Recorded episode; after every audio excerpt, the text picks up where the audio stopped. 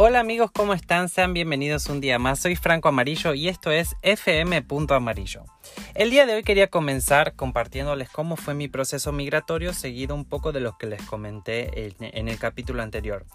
La realidad es que al igual que muchos, yo salí de Argentina e ingresé a México como turista, muy muy consciente de cómo iba a ser mi estatus migratorio. Eh, ¿A qué voy con esto? Más que nada sabía bien a lo que me metía. Ya saben, con respecto a que era consciente que era entraba como turista con base a mis expectativas que tenía eh, con ingresar a México, ¿no?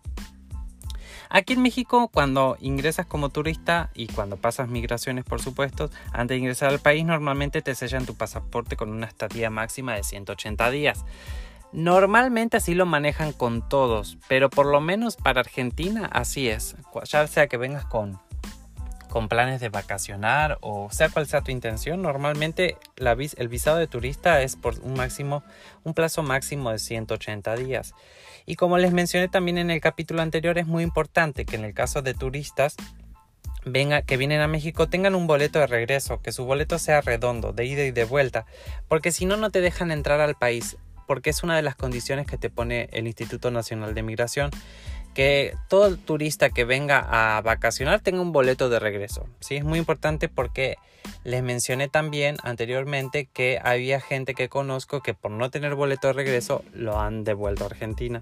Entonces eso es súper, súper mega importante. Aunque después el boleto de regreso lo pierdan, pero no importa, así tiene que ser. Como les mencioné también, este, bueno, una vez eh, que, ingresas al país en la condición de turista, una de las cosas que no tienes permitido es trabajar. O sea, si vienes a turistear no deberías de trabajar. Entonces, si uno quiere trabajar, tendría que tramitar una residencia temporal con permiso de trabajo. ¿sí? Para aplicar a esa residencia uno tiene que cumplir algunos requisitos. En mi caso yo no cumplía con ninguno. Lo que quería era quedarme en el país y la verdad es que era lo único que tenía claro porque esa fue mi intención cuando salí de Argentina. Pero normalmente si tú quieres ser contratado por una empresa de manera formal y tener prestaciones de ley y gozar del sueldo y demás eh, y ser reconocido como un trabajador, y la verdad es que tienes que tener una residencia temporal con permiso de trabajo, porque la residencia temporal es lo primero que te dan a ti como turista, ya sea que, ya sea sin importar más bien el, medio por el que entres, ya saben, es decir, eh, normalmente uno siempre empieza con una residencia temporal, ya después de cuatro años lo que te dan es una residencia permanente, que ya es el equivalente a a casi casi ser mexicano porque ya no necesitas ningún permiso extra para, para trabajar. Ya con la residencia permanente se da por entendido que tienes permiso para trabajar. En el caso de, de, en mi caso particularmente yo no aplicaba ninguna de las opciones que nos daba el Instituto Nacional de Migración y me quedé como turista. Normalmente hay varias formas de aplicar a la residencia temporal, ya sea solamente la que te permite residir en el país de manera legal y además está la otra que es la que le mencionaba que es la residencia temporal con permiso de trabajo. En esta primera eh, parte lo voy a enfocar más en cómo estuvo mi proceso y posterior a eso en la segunda parte les voy a comentar a detalle cómo está cada una de las categorías y bajo qué concepto o bajo qué caso uno puede aplicar. En mi caso, les comento, ingresé como turista, normalmente tienes esos seis meses eh, iniciales como turista en el cual te puedes mover alrededor del país sin mayor problemas, pero en mi caso yo lo que quería era trabajar y de hecho empecé a trabajar y demás, pero no tenía un estatus migratorio que me permitiera gozar de todos los beneficios de, de, algún trabajador. Entonces literal cobraba mi sueldo o más bien sí, cobraba mi sueldo, pero era eh, como que en negro. Literal, para la gente, para, para México no, no existía, era un fantasma. Literal, es como estar bajo el agua. Entonces, ¿qué sucede con esto? Obviamente, al no gozar de los beneficios de, de, salud y, y demás, eh, se vuelve un poquito incómodo. Yo me sentía como que incompleto. Tenía la necesidad de, de, buscar la forma de regularizarme. Para mí era muy muy importante ser reconocido de alguna manera pasado ese tiempo de turista porque ya no tenía, me sentía hasta desprotegido, ¿no? Si bien en un inicio con mi trabajo habíamos intentado eh, regularizarme por motivos que les voy a mencionar en el próximo capítulo, uno este, no podía eh, regularizarse eh, su estatus migratorio estando en suelo mexicano. Tendría que estar fuera del país. Entonces eso lo volvió un poquito más complicado y mi, mi concepto, más bien mi contexto en ese momento era diferente. Algo que, tuve muy muy a favor es que estuve prácticamente como un año y medio o dos sin, eh, sin tener un estatus migratorio regular, es decir, ya estaba de manera irregular. Aquí en México no se utiliza la palabra ilegal, como por ejemplo puede suceder en los Estados Unidos. Aquí se utiliza la palabra irregular. Normalmente si tú tienes un altercado con la ley o algún contratiempo o así en el cual te topes con, con, el Instituto Nacional de Inmigración, ellos no te van a deportar a la primera ni te van a detener, según el caso, ¿no? Porque si te encuentran robando y eres extranjero y además no tienes papeles, muy probablemente te metan preso y te deporten. Pero en el caso de que no, que simplemente, no sé, te subiste a un avión y fui, entraste al aeropuerto más bien para viajar y te topaste con migraciones, lo que van a hacer es invitarte a que te regularices. Pero si volvemos a lo mismo, si no entras en ninguna de las categorías que ellos tienen, y muy, lo muy, muy probablemente eh, te inviten a que te vayas del país, y si no lo haces en el plazo establecido, lo que van a hacer es deportarte, ¿no? Pero bueno, en mi caso nunca tuve, o sea, en, en, ese tiempo que estuve, si se quiere llamar de ilegal o más bien de manera irregular, nunca tuve ningún problema con la ley ni ningún altercado con migraciones.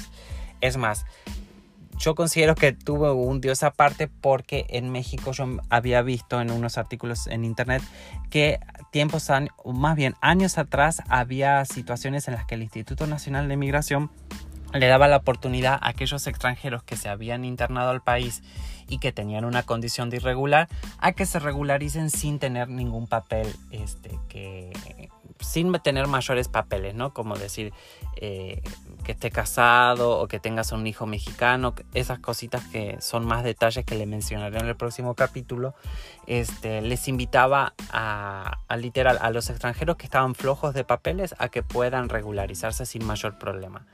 Entonces este, yo dije, ay, ojalá que en algún día me toque eso, porque si no, ¿de qué manera me voy a regularizar? Si ya no, o sea, no, no, no me puedo casar, no tengo con quién casarme, no tengo un hijo mexicano, entonces ¿cómo?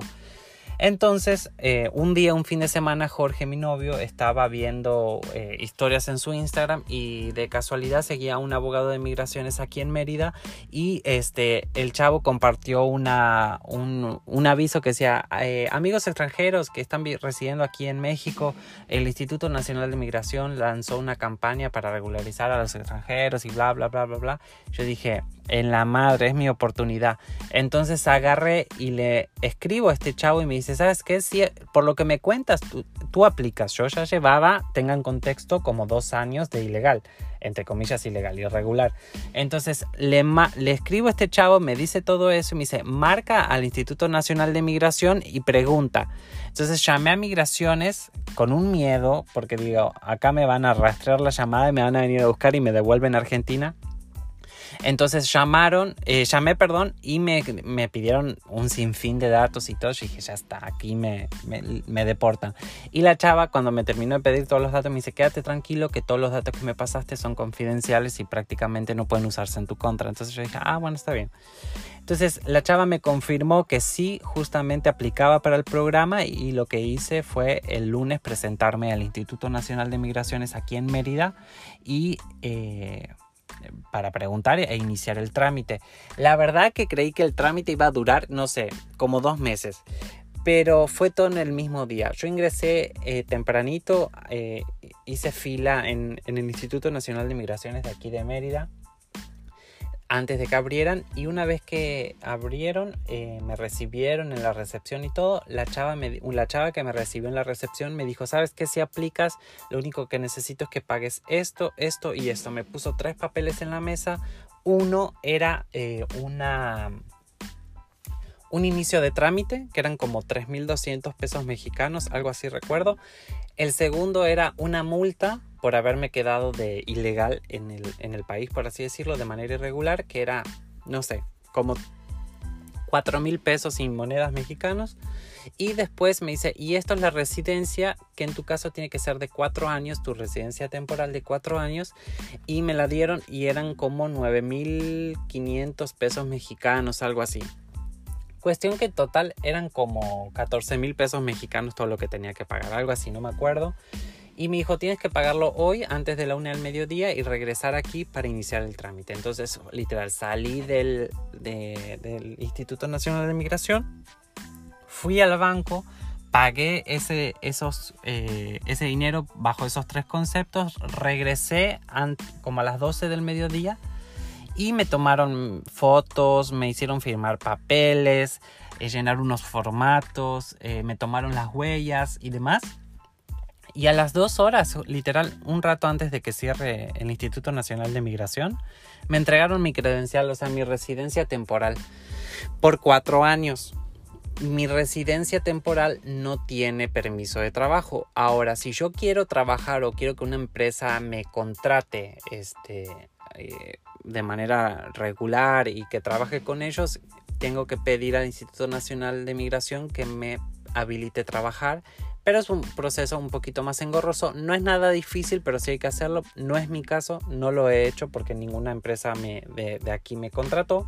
Pero este, si yo quisiera que me contrate una empresa, eso tendría que hacer. Y la verdad que literal ese, ese día me levanté siendo irregular y me acosté siendo regular. Fue muy muy fácil. Eh, ya no está más ese programa. Duró un tiempito porque era para las personas que habían entrado en el 2019 o antes. Y es una estrategia del gobierno también para juntar bastante dinero, porque imagínense que casi 15 mil pesos por persona es una lana. Imagínense que hay familias enteras que están de manera irregular, familias de 5, de 6 personas y que tengan que pagar eso multiplicado por 5 es un montón de dinero. Entonces de esa manera el, gobierno junta una buena lana por parte de, los, de los migrantes que de hecho están trabajando aquí, ganan y también aportan a la economía, ¿no? Mientras uno no venga a joderle la vida a otro mexicano, creo que está todo bien. Entonces, así es como estuvo mi, proceso. La verdad que tengo un día aparte, considero que, que la tuve muy fácil, pero fue muy, muy engorroso porque en el, en el momento, en el lapso que estuve como de ilegal, por así decirlo, me sentía así como que perseguido, como que en cualquier momento, no sé, pasaba una patrulla y me sentía como que me iban a, me estaban buscando a mí, no sé, y no, no estaba haciendo nada malo, la verdad. Pero bueno, una persona que, que es honrada y que quiere salir adelante y, y le y pasa por un proceso así, normalmente así sucede, ¿no? Uno lo siente así. Y, bueno, hoy en día ya me, siento súper bien, estoy en, condición regular aquí en el país y eh, eso trae muchos beneficios porque ya uno es, visible ante la sociedad, ante el Estado y eso hace que tengas muchísima más libertad y puedas explayarte en muchísimas áreas que a lo mejor antes no podías hacer por miedo a que te deporten, ahorita ya no. Entonces, básicamente eso era lo que les quería compartir en este capítulo, en este episodio. Y el próximo ya comentarles cuáles son las categorías y cuáles son los requisitos eh, que se necesitan por categoría. Y eh, podemos hablar un poquito más a fondo de este programa en el cual yo apliqué y me fue muy bien, pero sé que no lo hacen año tras año, lo hacen eh, por cada dos o cada tres años. Entonces, a más detalle les platicaré las categorías el próximo capítulo. Y cualquier duda que tengan también me pueden escribir a mi correo electrónico que también les voy a dejar abajo en la descripción. Y sin, sin ningún problema les puedo, les puedo compartir todo lo que ustedes eh, necesiten saber. O si, o si están en Argentina y quieren migrar para México también comentarles cómo, cómo lo pueden hacer. O los que ya estén aquí en México y estén de manera irregular también se pueden acercar a mí y con gusto les puedo ayudar. Así que eso es todo por hoy y nos vemos en el próximo capítulo. Bye.